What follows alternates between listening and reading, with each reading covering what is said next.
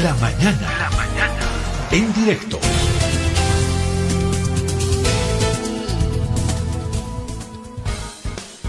Seguramente para muchos de ustedes va a ser una sorpresa muy grande tal vez la presencia de nuestro invitado. Ahora, Álvaro García Linera, ex vicepresidente del Estado Plurinacional, pero muy al margen de ser eh, el, el, ex vicepresidente, bueno, Álvaro García Linera eh, ha recorrido un camino que seguramente es imposible no mencionarlo a lo largo de un periodo de la historia de este país, de nuestro país. Algunos me dirán odiado, amado, de todo.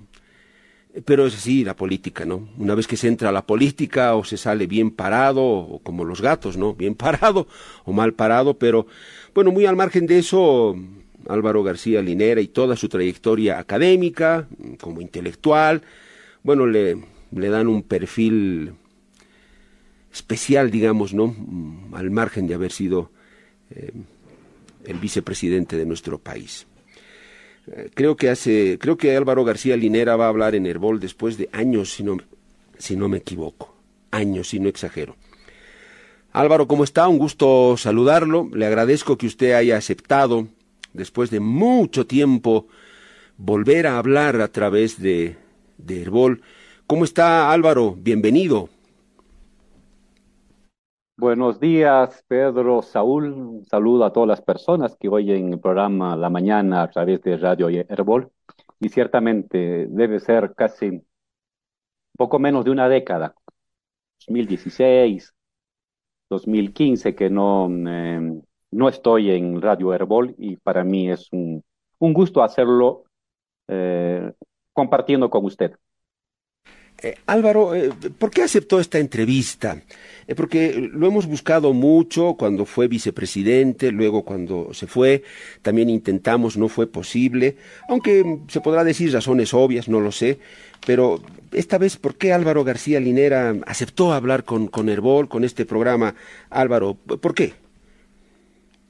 Bueno, cuando éramos vicepresidente hablábamos con todos los medios, mm, sin discriminación y después de el golpe de Estado y dejar la vicepresidencia, tomé la decisión de no tener intervenciones públicas continuas durante un lapso de dos años, eh, una vez de que eh, Luis Arce llegó a la presidencia, en la perspectiva de dejar que el nuevo gobierno se acomode, ah, tome decisiones, eh, conforme bien su equipo, adquiere experiencia y esos dos años se han cumplido y em, desde el mes de febrero, marzo, Pedro, estoy yo ahora intermitentemente interviniendo en los medios. No lo hago permanentemente porque me toca viajar, doy clases en el extranjero y hay eh, semanas o meses, como el todo el mes de mayo, que me perdí y no puedo intervenir esas veces, pero regresando de los viajes, eh, acepto con gusto y, agradezco las invitaciones que me hacen los distintos medios de comunicación. Eh, Álvaro, mm, eh, le voy a, me animo a hacerle la siguiente pregunta. Bueno, usted está también en su derecho a, ver si la responde o no. ¿Tiene alguna imagen de Herbol, algún concepto de este medio de comunicación, algún criterio formado ya definido de Herbol, Álvaro? Mm, tengo una, no un criterio formado, pero tengo una idea, una cierta idea general del desempeño del medio.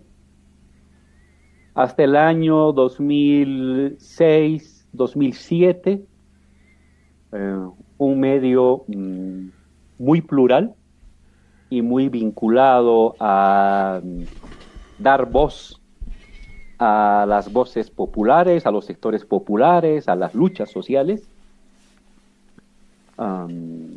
y en parte también respondía a la actitud que tenía la iglesia frente a, las, a la realidad. Eh, yo me acuerdo que participé en muchos programas durante los años eh, de los bloqueos del 2001, 2002, 2003, la guerra del gas, la guerra del agua, y Herbol daba voz a esas experiencias. A partir del 2008, en general, la iglesia, 2008, 2009, la iglesia, no, no el, el creyente de base, sino su jerarquía, comienza a sentirse disconforme con el sector, con el gobierno, especialmente por el tema de eh, eh, la, reforma constitucional y la consolidación de un Estado laico, es decir, la religión católica deja de ser una religión oficial, como debía haber sido desde hace siglos atrás. Y eso no cayó bien a sectores de la Iglesia Católica. Y desde entonces, sectores de la Iglesia Católica y algunas personas vinculadas a Herbol asumieron una actitud muy crítica, muy distante hacia el gobierno, yo diría a partir del año 2009, 2008, 2009. Y, este, y en general la Iglesia Católica, eh, su jerarquía la vimos en, actitudes eh, eh, sorprendentes para lo que es su concepción religiosa de justicia eh, participar y, bendecir desde los helicópteros artillados el golpe de Estado del 2019. y fue el momento de mayor separación, mayor separación entre la jerarquía católica, sus instituciones y, eh, cercanas a la, a jerarquía católica y mi persona en particular. Y en el último tiempo hemos visto que em, hay una búsqueda de volver al pluralismo, a entender lo que está pasando, en fin, em, de parte de la Iglesia Católica. Y por supuesto, si bien Herbol tiene una vida autónoma y un directorio que permite políticas eh, autónomas respecto a lo que dice la jerarquía, no deja de haber cierta influencia con lo que Herbol hace respecto a lo que la Iglesia Católica en su conjunto como jerarquía define. Eh, bien, Álvaro, es importante conocer esos criterios suyos y respetarlos también. Eh, pero déjeme decirle que la Iglesia Católica no da línea editorial en Herbol. Yo por lo menos desde que estoy acá, ya son varios años, nunca he recibido una línea que venga desde lo eclesial que me diga, mira Pedro Saúl Gemio, en este tema vas a decir tal cosa o vas a eh, atacar a cual o ensalzar a cual o esta es la línea. No, nunca, nunca y eso lo he sabido siempre, la Iglesia Católica no define la línea periodística o editorial de Herbol. Tenemos varios sacerdotes que son directores, Álvaro, de, las radios que son socias de Herbol, y están ahí como directores, como sacerdotes católicos, pero en ningún momento la Iglesia, hasta donde yo sé, ahora, hoy, ha dado línea eh, editorial, periodística, de enfoque, no, nunca que yo sepa. Pero bueno, en fin, yo, yo lo digo eso para que... Es un buen dato. Para que quede, Sí, para que quede claro, Álvaro. Y se lo digo en vivencia propia, porque yo soy responsable de prensa acá en Herbol y nunca, nunca un sacerdote o la conferencia episcopal me ha llamado para decirme, oye Pedro, mira, en esto tienes que ir por acá, o este es el enfoque, o quita ese titular, pon este otro titular. Nunca he tenido libertad. Entonces, eso es bueno, Álvaro. Creo que haberlo escuchado a usted en su criterio, que usted me haya escuchado ahora en lo que yo dije, creo que me parece muy, muy importante, mm, raya mejor la cancha, si vale el término.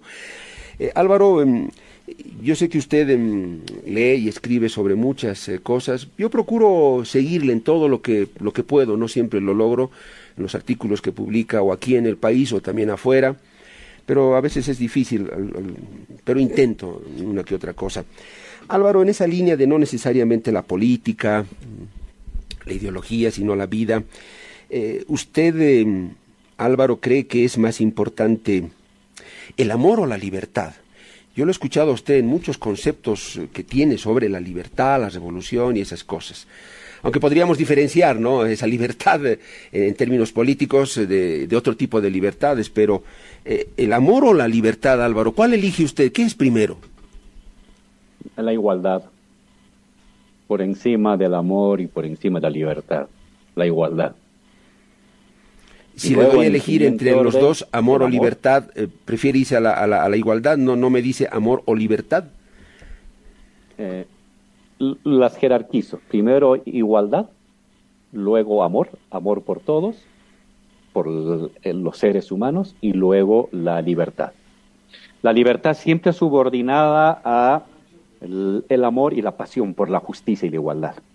Libertad por delante, eh, no, la libertad por delante puede generar mucho, mucho dolor, muchas, mucho sufrimiento, mucha injusticia.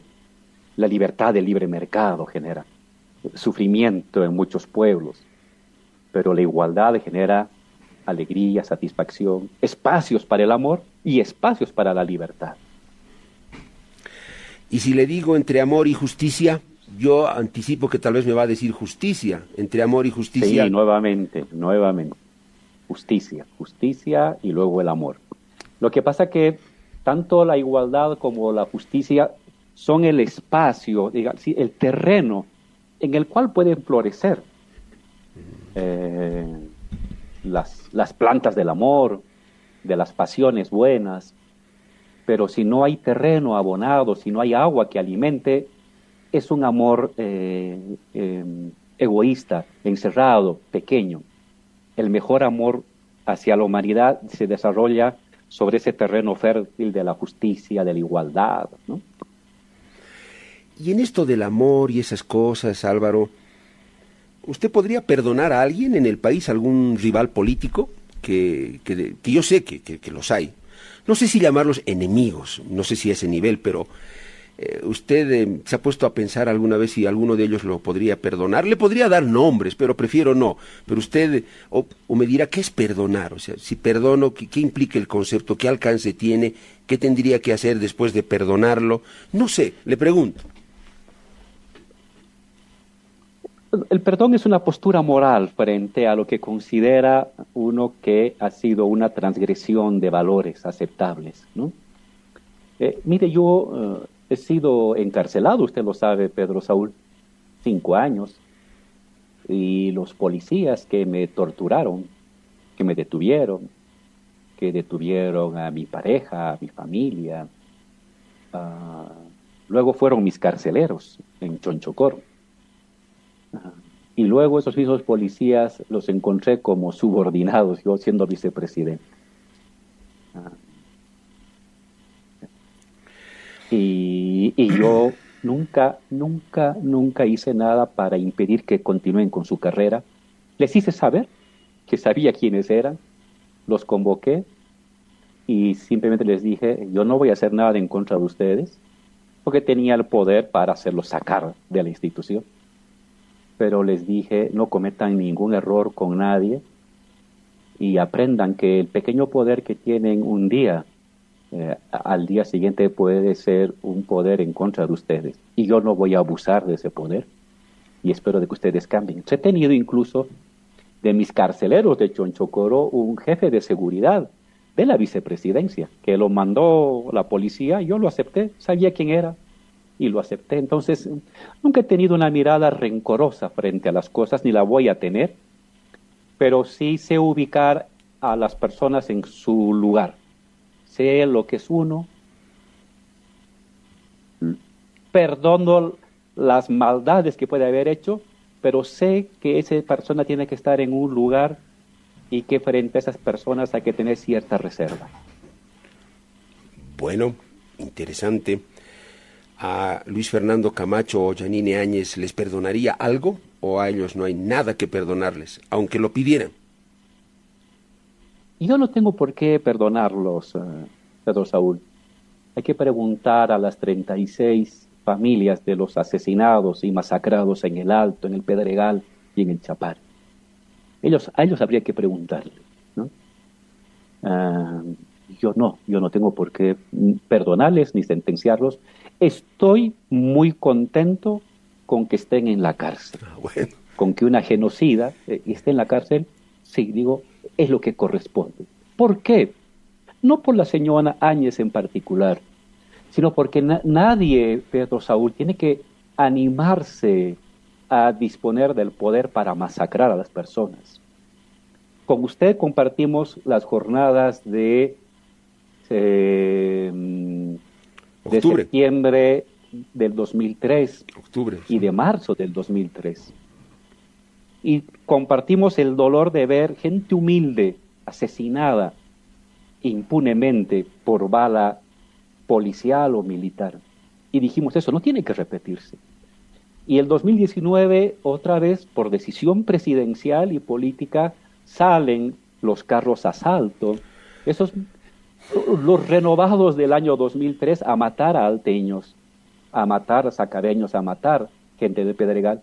Entonces, no puede repetirse eso. Si no están en la cárcel, mañana se le va a ocurrir a otro senador de la oposición o a otro líder regional eh, fascista de decir que se puede apretar el gatillo para matar a la gente humilde. Entonces, no, hay que ponerle freno al uso de la violencia contra la gente humilde y por eso la cárcel es un lugar en el que esas personas tienen que reflexionar durante décadas sobre su comportamiento.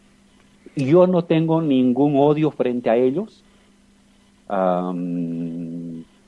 y si alguien tiene que perdonarles, no es Álvaro García, sino los niños huérfanos, el papá o la mamá de todas las, de todas las personas que fueron masacradas el año 2019. Bien, eh, Álvaro, voy a intentar que esta entrevista no sea muy esquemática o dentro de un esquema cerrado. Voy a tratar de ser aleatorio en los temas y las cosas porque quisiera tener esa libertad de preguntar y sé que usted puede responder. Entonces no voy a encerrarme en un esquema así muy ortodoxo de entrevista, sino porque hay tantas cosas de las que se podría hablar con usted y hay que aprovechar el tiempo. Eh, Álvaro, el ser papá y esposo, eh, ¿le ha cambiado la perspectiva de vida? Eh, no sé si incluso de su mirada política, su mirada ideológica, pero dicen que ser papá y ser esposo es otra cosa, hasta puede cambiar paradigmas para nosotros los, los varones, eh, Álvaro. Sin duda, em, la paternidad es un universo de experiencias, de conocimientos, de sensaciones emotivas y de entregas. Ah, Nadie que haya pasado por una paternidad es la misma persona eh, y en particular, yo lo he asumido con mucha responsabilidad, uh, como, un, como un regalo del universo, así lo he recibido, la paternidad, e intento asumirla mm, con toda la responsabilidad que significa tener el universo comprimido en una niña. Cómo ser responsable ante el universo, ante todas las fuerzas de, la vida comprimidas en una persona de seis años, intento asumirlo. a veces con errores, limitaciones, pero siempre está en mi cabeza mi responsabilidad ante la vida y el universo eh, glorioso que la tengo frente a mí. Y ya en términos políticos, Pedro Saúl, eh, la paternidad lo que ha reafirmado, eh, ha alentado, ha reforzado, es esta voluntad indeclinable por la justicia, por la igualdad.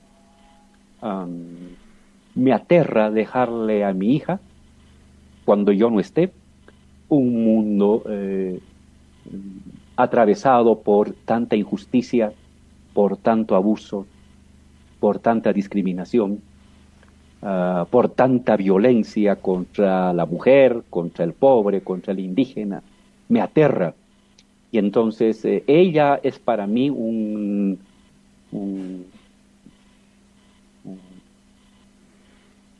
cohete, un cohete Saturno 20, si usted quiere, para seguir perseverando en, en que cambiemos nuestra sociedad, para erradicar lo más que se pueda mientras esté en vida las injusticias que rodean y acechan eh, un desarrollo pleno de los hijos de todos los bolivianos, eh, que acechan y amenazan eh, la igualdad y la justicia para todas las mujeres. Entonces, me ha cambiado mucho, sin duda, la paternidad, me ha hecho ver cosas que antes no veía y a la vez ha reafirmado cosas eh, que venía haciendo tiempo atrás.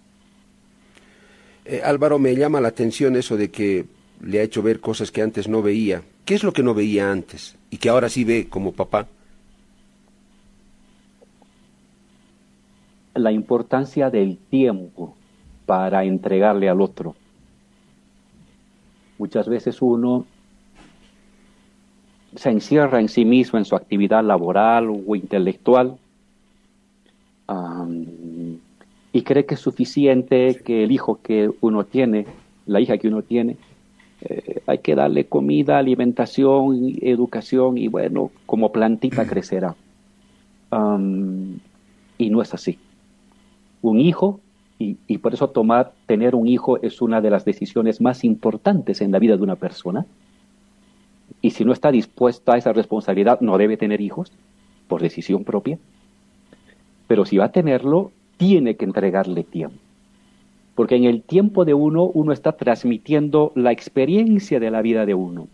No para que el hijo o la hija sea igual, sino para que tenga una caja de herramientas más amplia para enfrentar el porvenir. Entonces, la importancia de garantizar y de ayudar en el tiempo a papás y a mamás para que estén con los hijos. Por ejemplo, ayudar, si hubiera tenido yo la experiencia de la paternidad, me hubiera esforzado más obligatoriamente de todo centro laboral, pequeño, grande, estatal y privado, para que tengan guarderías, para que los hijos puedan estar en un lugar seguro, donde tengan formación y el padre y la madre que está trabajando, que tiene que trabajar, estén cerca y puedan ir a verlo eh, y no simplemente hacer depender de que se queden encerraditos en la casa o prenderles la televisión y, punto, o dejarles con el celular para que se distraigan. No, uno tiene que entregarle tiempo y hay que crear condiciones para ello. Entonces, en términos de, de experiencia para mí de gobierno, me hubiera encantado tener la experiencia de la paternidad para haber obligado a todas las instituciones a que creen guarderías cercanas. Luego, eh, la importancia de la educación preescolar. Educación preescolar. Que también los niños puedan ir desde los 3, 4, 5 años a la, a la guardería. ¿no? Em, que el Estado pueda brindar ese espacio. Ahorita es obligatorio de los 6 años hasta los 17 años, muy bien, pero debería ser obligatorio desde los 5, desde los 4, que el Estado brinde formación educativa con la mejor gente, con los mejores profesores a los niños. Entonces, hay cosas que yo no los veía, no la veía. Me decían a veces las personas, me hablaban, pero yo estaba más preocupado por el tema productivo y cómo hacemos para que crezca el Producto Interno Bruto. Hay que hacerlo, pero también cómo hacemos para que una niña, un niño, tenga una buena protección, una buena educación desde edad muy temprana y que papá y mamá que trabajan y que tienen que seguir trabajando puedan tener acceso o puedan confiar el cuidado de sus hijos a una, a una institución de formación pública y, de, y en el trabajo. Entonces, como esta se ha aprendido muchas cosas y en términos filosóficos, la construcción de del sentido común de las personas. De hecho, he escrito un texto y parte de mi, de mi trabajo cuando estuve dando clases en el doctorado de la Universidad de Buenos Aires, consistió en el estudio del sentido común, que yo lo estudié en mi hija. ¿Cómo se construyen los criterios básicos primarios de lo justo y lo injusto, de lo deseable y de lo indeseable en las personas. Lo estudié en mi hija. No lo podía ver antes. Fue eh, eh, mi hija que me permitió entender cómo se construye este, este esquema de percepción primario, básico y, casi, mm, eh, casi automático con que las personas abordan el mundo. En fin, puedo puedo quedarme 20 horas contando, contándole de las cosas que he aprendido con la paternidad. Bueno, sí se nota que, que, lo emociona lo de la paternidad, y vaya, a cualquiera. Si yo un día tengo esa suerte, seguro que me va a ocurrir lo mismo. Pero muy brevecito, Álvaro, quiero cerrar esta parte con esta pregunta, muy cortito.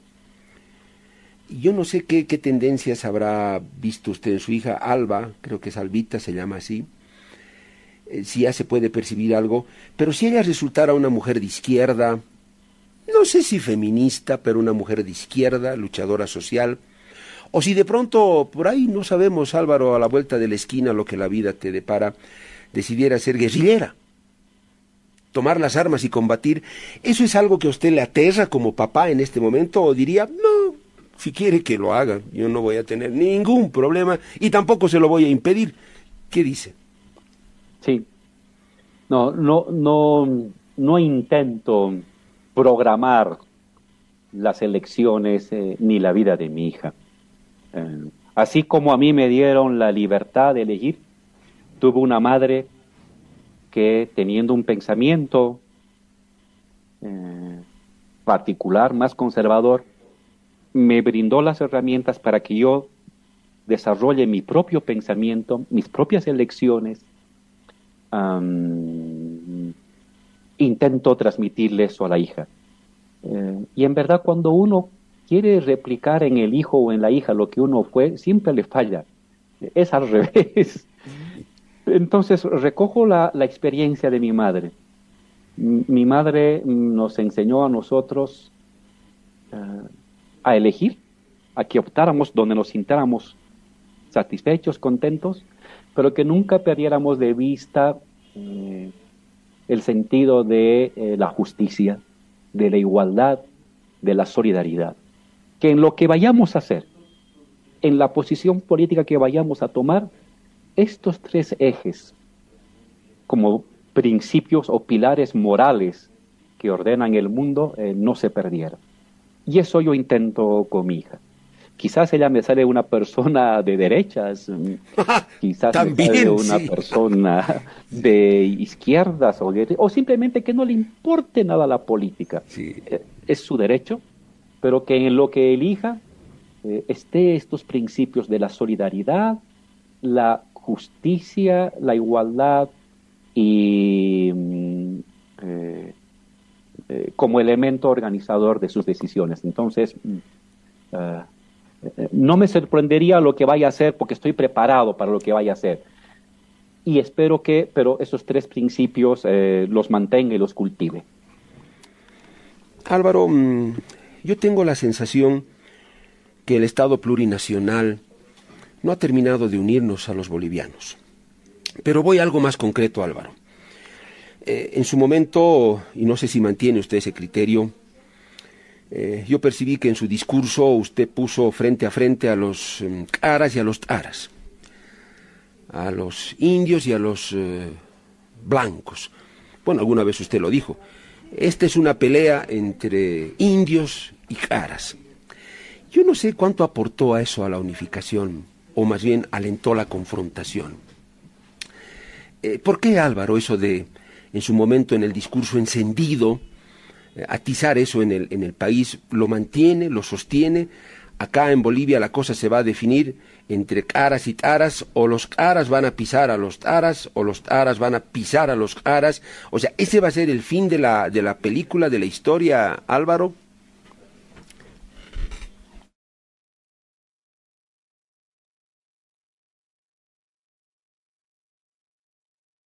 Eh, Álvaro, su micrófono creo que está apagado. Sí, ahora sí. Ahora sí. Gracias, gracias Saúl. Le decía que ese, ese discurso de emancipación indígena, aymara, quechua, que lo venimos propugnando desde décadas atrás, antes de llegar al gobierno, ah, me parece correcto. Me reafirmo en él, porque es, es y era la única manera de modificar la correlación de fuerzas colonial que había en Bolivia. Un sistema de discriminación y de, evaluación y de dominación de los sectores mayoritarios indígenas de Bolivia por parte de unas minorías blancoides, ni siquiera blancas, blancoides, ah, herederas de la dominación colonial Em, hasta el día de, hasta los años 2000, 2005, 2010. Y es correcto. Tenía que modificarse la correlación. Se ha modificado. El Estado plurinacional es la victoria de los sectores populares. Es la victoria de los sectores indígenas que se vuelven poder de Estado, pero no para aplastar ni para discriminar a los sectores minoritarios blancoides, clase medieros altos, sino para integrarlos de otra manera. Mm, Y esta es la gran apuesta del Estado plurinacional, construir una, un nuevo mestizaje, la bolivianidad, pero no desde el pequeño propietario blancoide que sueña con vivir en Miami y desprecia a su país, sino desde el punto de vista de la Aymara o del Quechua, que invierte en el país, que arriesga y se queda en el país para desarrollarse, que se vincula con el mundo, pero a partir de su cultura, su identidad, su color de piel, su pollera, sus tradiciones. Es otro tipo de bolivianidad. Eh, pero, pero Álvaro, Álvaro, hay algo que no entiendo, hay algo que no entiendo. Usted me habló mucho de igualdad, pero en esa lógica que usted plantea, de lucha social, por supuesto, o sea, los hermanos indios eh, tienen el rol la historia así lo ha determinado, no sé qué dirá usted, que deben estar por encima de los otros, de los mestizos, los blancoides, o ambos tienen que estar en igualdad de condiciones y derechos, o es que los otros siempre tienen que estar un escalón arriba, siempre tienen que gobernar ellos, los otros no, a los otros ahora les tocará por el resto estar en el segundo escalón, pero si hablamos de igualdad, ¿en qué momento se va a dar la igualdad? Es la parte que no entiendo, tal vez usted me la aclara. No, es buena pregunta, Pedro Saúl. Usando el esquema que usted menciona, la mayoría está antes, estaba aquí abajo y unos cuantos estaban aquí arriba. Y así se vivió 500 años. El 2005, esto se inclina y los que estaban abajo se colocan abajo y los que estaban arriba se colocan abajo. Perdón, los que estaban abajo se colocan arriba y los que estaban arriba se colocan abajo. Es la primera fase. Y ahora eso tiene que irse fusionando así. Tiene que fusionarse en una nueva identidad boliviana, pero donde la mayoría indígena y mara quechua se convierte en el líder, en el articulador del resto. Estos sectores medios, blancoides,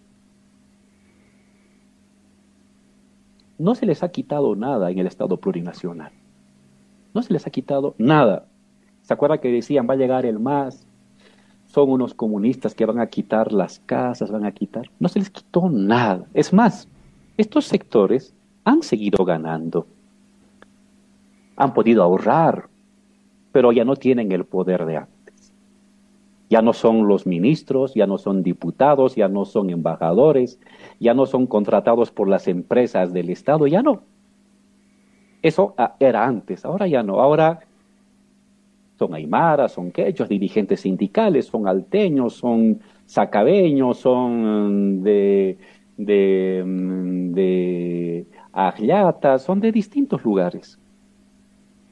Pero estos sectores tienen que aprender a fusionarse, tienen que aprender que tienen que casarse con una mujer de pollera también. Y que quizás les toca vivir también en el gran poder.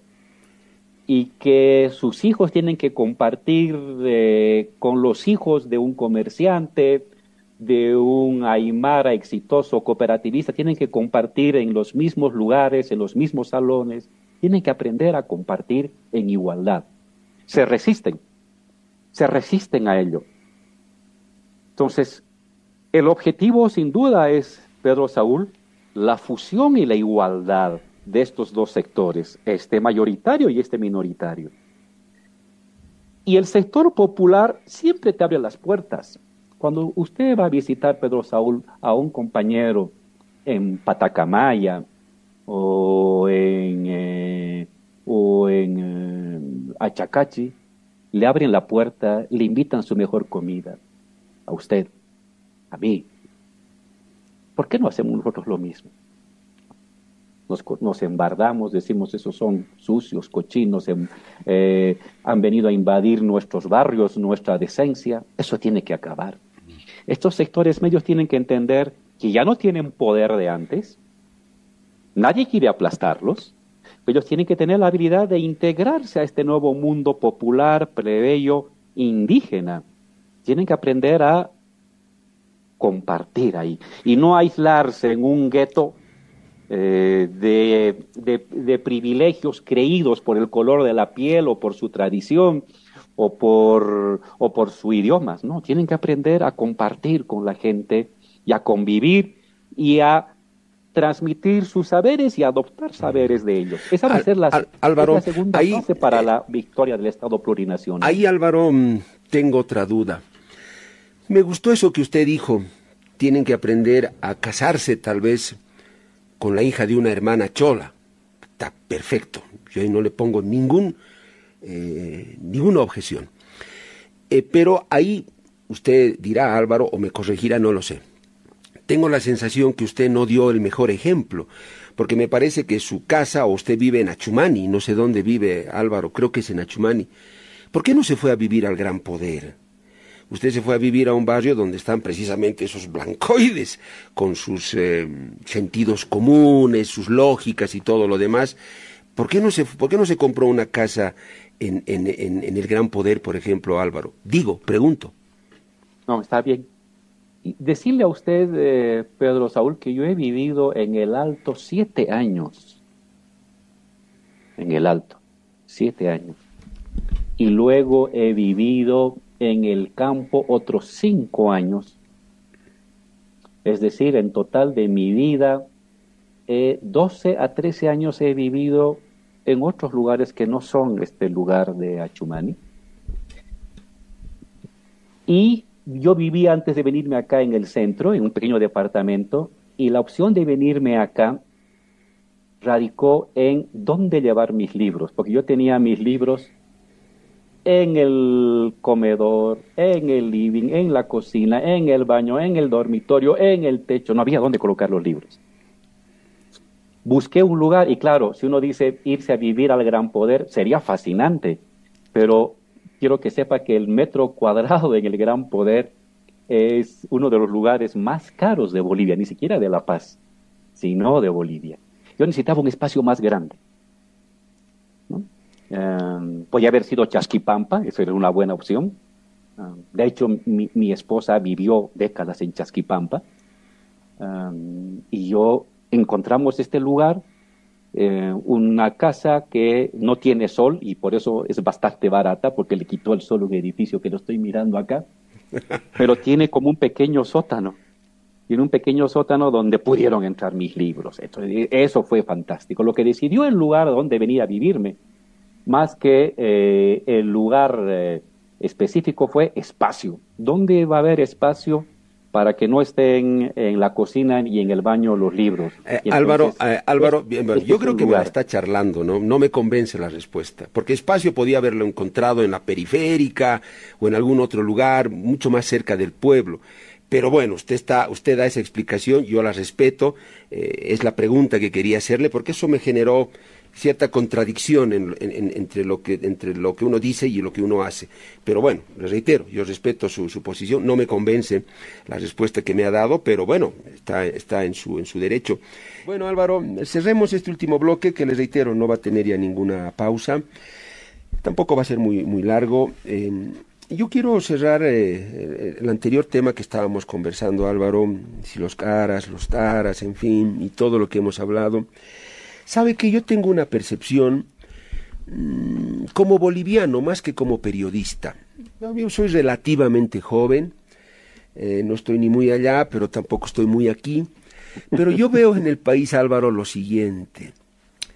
Eh, veo mm, a veces una ceguera en esas ambiciones. en unos puede ser de casta, pero esas ambiciones que ciegan o esas esos radicalismos basados en el color de la piel, Álvaro, yo veo que causan ceguera en ambos lados, tanto, tanto los que pueden defender lo blancoide o lo blanco, como los que defienden el color más eh, moreno.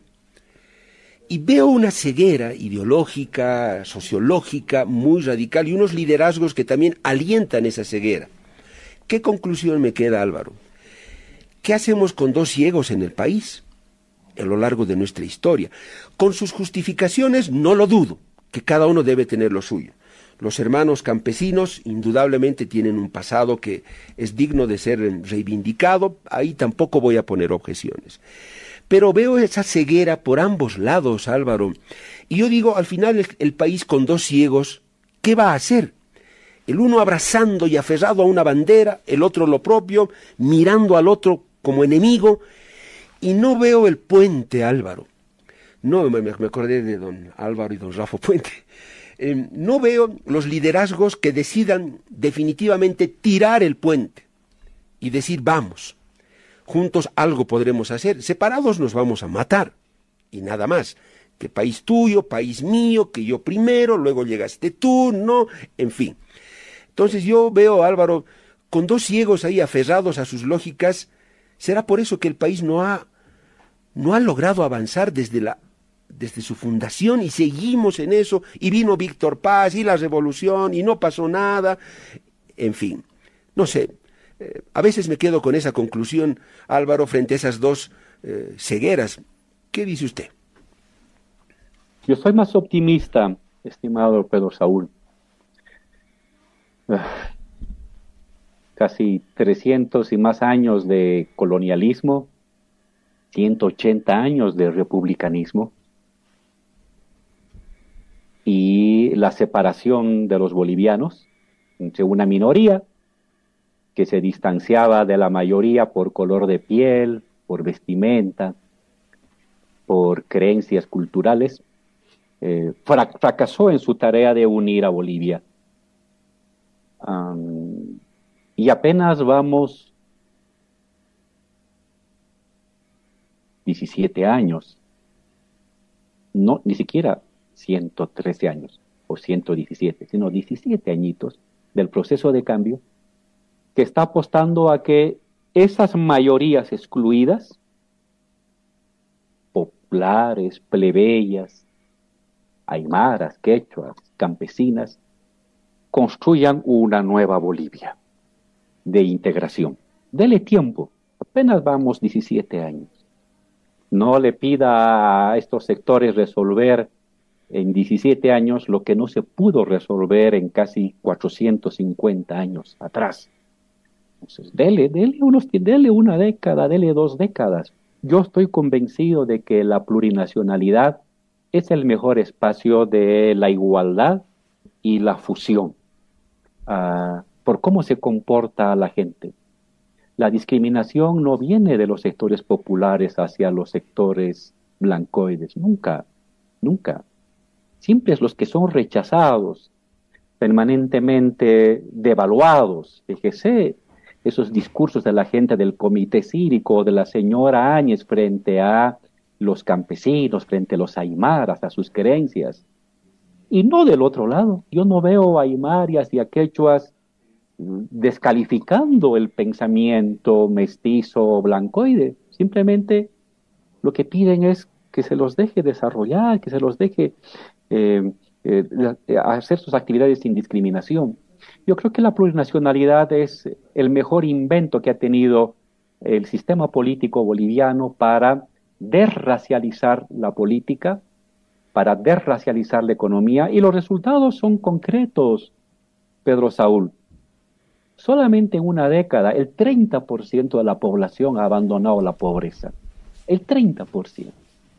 En una década, una economía de 9 mil millones de dólares se ha expandido a una economía de 42 mil millones de dólares. En una década. Entonces, esto apenas está comenzando. Frente a ese pesimismo que ve permanentemente antagonismos y polarizaciones, pero es normal que haya polarizaciones. Eh, pero esa polarización se está devaluando el racismo se está convirtiendo cada vez en minoritario, aunque claro, más ruidoso, más agresivo, más violento, pero minoritario. No se olviden, Estados Unidos es un país altamente desarrollado, muy democrático, con una economía muy, muy sólida, y el racismo aún no ha podido ser erradicado ah, frente a las personas de color o frente a los migrantes eh, latinos. Entonces, no le pida a Bolivia lo que en ningún país del mundo han podido hacer en 100 años. No le pida al Estado Plurinacional que complete su obra en una década. No, tenga un poquito de paciencia. Dele un par de décadas más que yo le garantizo que esta polarización y estas y, estas explosiones todavía de, racismo y de discriminación van a ir eh, desapareciendo gradualmente, pero dentro el Estado plurinacional, que significa el gobierno, la conducción del país por las mayorías populares, plebeyas, aymaras, quechuas, indígenas y campesinas de Bolivia. Pero Álvaro, eso no significa que los otros pierdan derecho. O sea, eh, está bien los, los, los, hermanos campesinos. Eh, por si acaso, para desprejuiciar cualquier cosa, Álvaro, yo voté dos veces por Evo Morales. Trabajé en el Canal 7. Y si en el Canal 7 revisan los archivos de los eh, videos que hay ahí, escucharán cómo yo opiné de una manera muy favorable al proceso de cambio porque me entusiasmaba. Eso se acabó porque hubo formas que no me gustaron, no, no estuve de acuerdo con las formas, no con los fondos y eso acabó con que yo me retirara de ahí y, ahora pueda tener como periodista ciertos cuestionamientos, formas. Entonces, Álvaro, lo que yo quiero entender es que no significa que los otros pierdan derechos. Eh, lo que me preocupa también, Álvaro, es los liderazgos que generan ese discurso, ¿no? Del amigo enemigo. No, este país o es para mí o para nadie. Tú eres mi enemigo y yo debo destruirte. Tú no tienes cabida acá. Ahora me toca. Bueno, la cosa invertida y nada más. Eso es lo que me preocupa. Si esos discursos en los liderazgos se van a seguir alentando, bueno, mi pesimismo se va a mantener, Álvaro, pero si eso cambia y hay esas lógicas reconciliadoras, eh, puede irnos mejor, como, como usted dice, ¿no? Sí, yo creo que las personas que, que buscan acabar al otro llegaron al gobierno el 2019 y fracasaron. Los que consideran al indígena, al campesino, al alteño, como un subhumano, como una bestia humana, como decían ellos, llegaron al gobierno y fracasaron. Y ahora quienes hicieron eso están en la cárcel. Porque la gente no soporta el regreso a ese tipo de discriminación y de eh, devaluación. Y eh, hay que defender en democracia y la plurinacionalidad para que nos articulemos entre todos los sectores. Y quien propugna la articulación de los sectores va a ser el que va a seguir ganando las elecciones.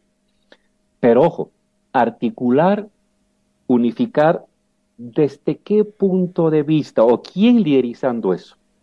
180 años, pequeñas élites mestizas blancoides que fracasaron porque que, eh, crearon unos guetos eh, de separación frente al resto de la mayoría, y ahora son mayorías siempre abiertas, siempre abiertas a la integración, a la incorporación, es más, con respeto siempre dirigiendo hacia el otro. Usted fíjese, un dirigente campesino, un trabajador campesino, o un alteño, o un aymara, o un quechua, siempre se dirige con mucho respeto, con mucha ceremonia frente al que no es igual a él usted no va a encontrar de parte de ellos discriminación.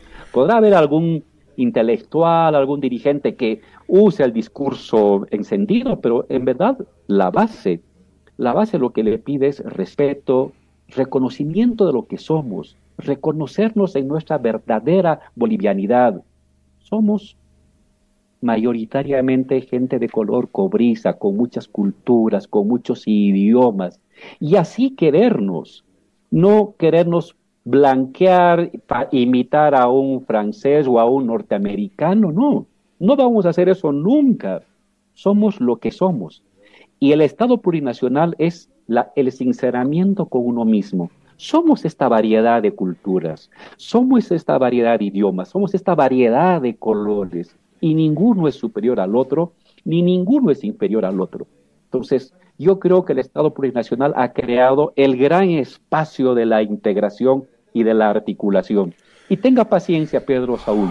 Yo le puedo garantizar que mientras el Estado plurinacional esté en pie, le vamos a dejar siempre un mejor país a nuestros hijos y a nuestros nietos. Espero que así sea, Álvaro. Los discursos son los que me preocupan. Si de un lado vas, va a haber el señalamiento de que tú eres un cara y me has hecho daño, tú eres un cara que no, no vamos a llegar a ningún lado. Pero bueno, le tomo la palabra y ojalá que así sea y que los líderes lo demuestren.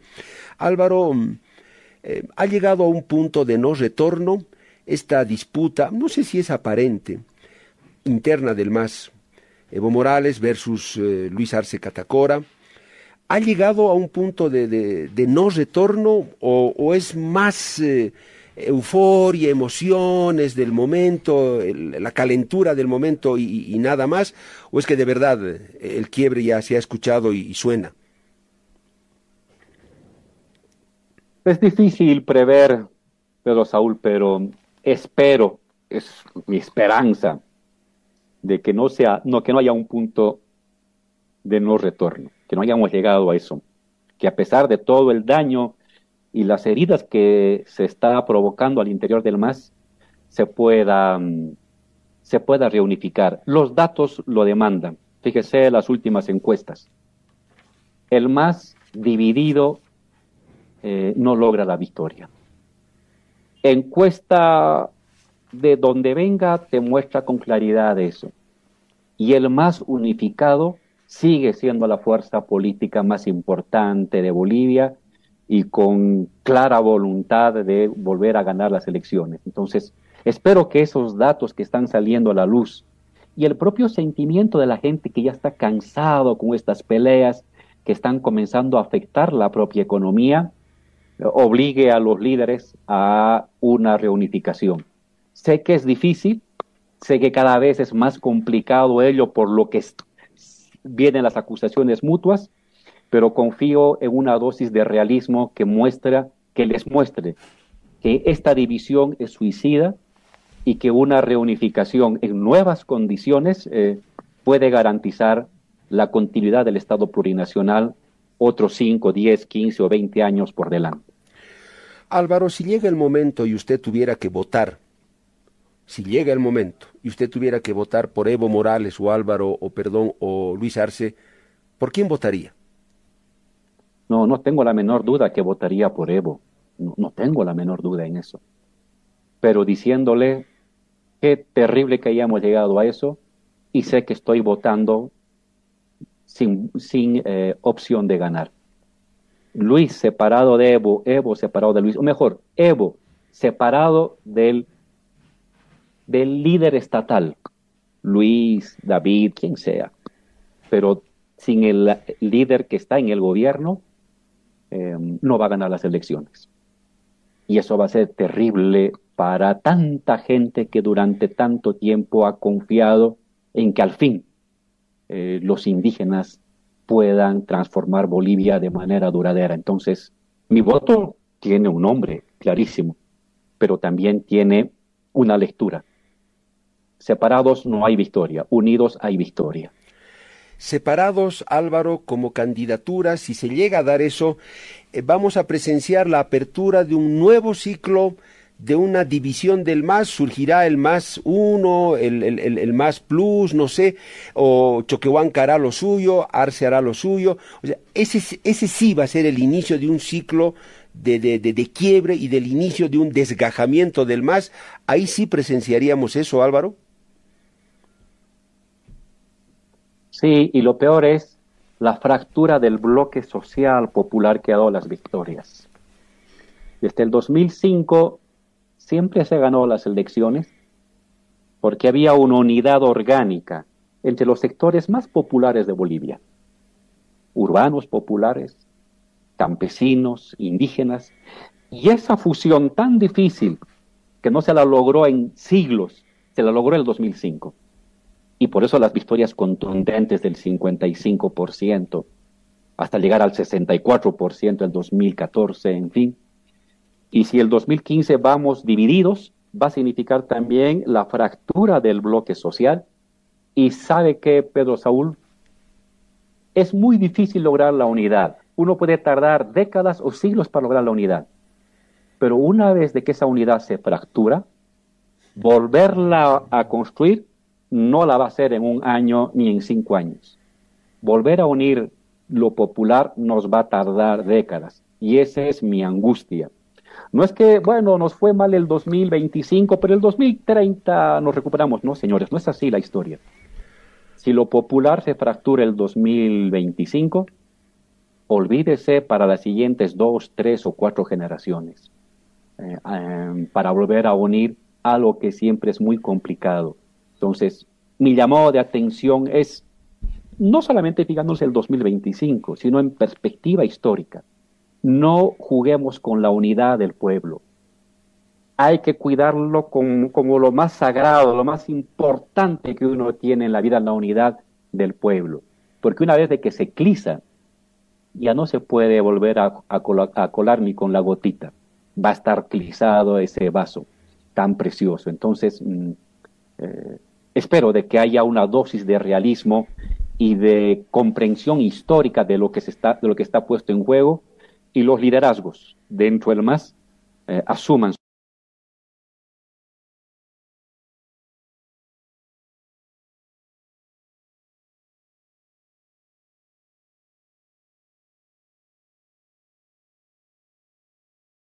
También es otra confusión y me llena de preguntas.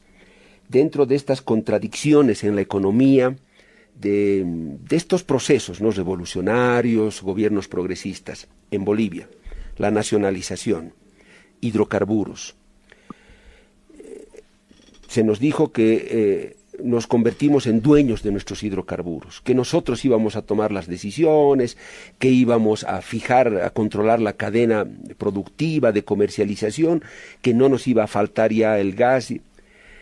Álvaro, yo no entiendo cómo ahora ese país nacionalizador termina siendo comprador de gasolina, de más diésel, con una subvención y unos costos que nos están acogotando. En partes a eso se debe la falta de divisas y de dólares.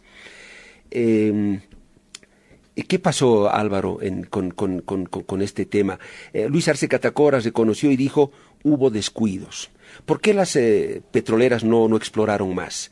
Parece que no les dio la gana y punto. No exploraron más y se acabó. No nos pagan, no hay plata, no lo hacemos. Entonces yo digo, ¿qué nacionalización es esa que somos dueños, que al final terminamos comprando más gasolina y más diésel? ¿Qué pasó ahí? Pregúntele usted a los tres millones de bolivianos que ahora no son pobres, Pedro Saúl. ¿No le parece eso mucho? Personas que solamente comían una vez al día o dos, ahora pueden comer tres veces al día. Mandar al hijo al colegio, ahorrar un poquito, comprarse un cuartito. ¿No le parece mucho? Esto ha sido la nacionalización. Que tengamos el doble de escuelas en 10 años que lo que se construyó en 180 años. Que tengamos el doble de hospitales de lo que se construyó en 180 años. Eso significa la nacionalización cerca de 40 mil millones de dólares que de no haberse nacionalizado estarían ahorita en la banca europea, norteamericana, brasilera, española o francesa. Y ahora no. Esos 40 mil millones que nos dio nacionalizar desde el 2005 al 2023 ha servido para que no haya, que haya menos pobres. Seis, siete de cada diez bolivianos eran pobres en Bolivia Pedro Saúl. Siete de cada diez bolivianos. Hoy son tres de cada diez. Falta mucho, por supuesto, pero vaya que se hizo algo tan importante para la gente, ¿no? Y eso tómalo en cuenta. Fíjese las casas de nuestros ciudadanos de, de las villas y del Alto. Cuando, cuando, cuando hacíamos con usted programa en Herbol el año 2003, eran de barro. El barro llegaba hasta hasta Villa Victoria, de adobe. Ahora el adobe ya no está en Villa Victoria. El adobe ya no está en La Ceja. El adobe ya no está en Villa Victoria. El adobe está más allí, en las primeras casitas que se están construyendo. Eso es lo que ha significado la nacionalización. Pero, y ahora eh, yo no discuto eso, Álvaro. Está, está bien, yo no lo discuto, porque sé que es parte del proceso de redistribución de la riqueza que se hizo. Está bien, los bonos y todo lo demás. A lo que yo voy es al descuido porque se tocó una parte importante de la base económica del país, de su sueldo. Se, descuidó la sostenibilidad de esa gran, de ese gran ingreso de recursos. Se acabó, no hubo más exploración. ¿De dónde sacamos ahora más gas? ¿O hemos llegado muy tarde? ¿Dónde está el, mar de gas del cual hablaba un ministro de hidrocarburos? Yo voy a esa parte, Álvaro, de que veo esa contradicción. Esa, esa parte de nuestra base económica fue tocada, no se tomaron previsiones, ahora nos vamos a poner a explorar. Eso es lo que yo me pregunto. ¿Quién no hizo ahí su, tarea de manera correcta? Sí, fue una, ha habido ahí una conjunción de, em, de problemas externos y de malas decisiones internas también. Problemas externos es que desde el 2015 hasta el 2015, mejor, desde el 2015 hasta el 2021, hasta, hasta el 2022, cuando se da la invasión de Rusia a Ucrania, Todas las empresas del mundo, incluidas las que están en Bolivia, dejaron de invertir en exploración casi un tercio. Es decir, si invertían 100, dejaron de invertir 33 y solamente invertían 66, 67 en casi todas las empresas de, eh, del mundo. Y en Bolivia también las empresas extranjeras redujeron su inversión. Y más aún cuando aquí les cobramos de lo que producen, les cobramos el 90%, el 88%, el 86%. Es el government take, lo hemos comentado con ustedes desde hace 20 años atrás, más alto del mundo, más alto del mundo. Nadie igual a Bolivia en la cantidad de dinero que le saca a las petroleras en términos de ganancia. Con, con ese desincentivo, más la presión internacional en el mundo de no invertir tanto en exploración, ha tenido sus efectos. ¿Debía haber hecho Bolivia más esfuerzos? Sin duda. Ahí está un error de cálculo. Bolivia invierte, como IPCB, invierte cierta cantidad anual, 800 mil. Había que haber invertido 2 mil, 3 mil para compensar la pérdida de inversión de las extranjeras. Eso es, eso es correcto y hay que, y ahí hubo eh, mala planificación de parte de los compañeros de IPCB y hay que admitirlo. Pero también se había pensado, Pedro Saúl, que a medida que iba a darse estos problemas que ya los veíamos en hidrocarburos, iba a compensar la producción de litio. Le dimos mucho esfuerzo al tema del litio.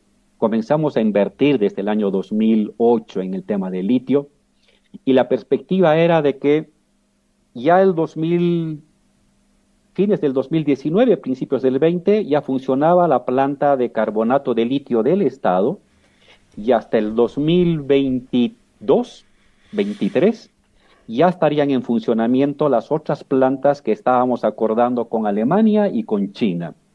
De tal manera que ahorita, un poco como Chile, estaríamos exportando, si se mantenían esos planes, 2023 ya estaríamos nosotros exportando alrededor de unos 3.000, 4.000 millones de dólares.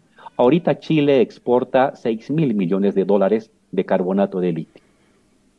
Vino el golpe de Estado, se paralizó la, la construcción de nuestra planta de carbonato de litio, se ha retomado recién el 22 y lentamente con otra gente, se votó a los especialistas, en fin, hay unos problemas internos de una mala gestión también del actual ministerio y se rompieron los contratos. Parte del golpe fue romper el contrato que teníamos con China. Acuérdense, la inversión de China era de 2.200 millones de dólares, el doble de lo que ahora se está acordando.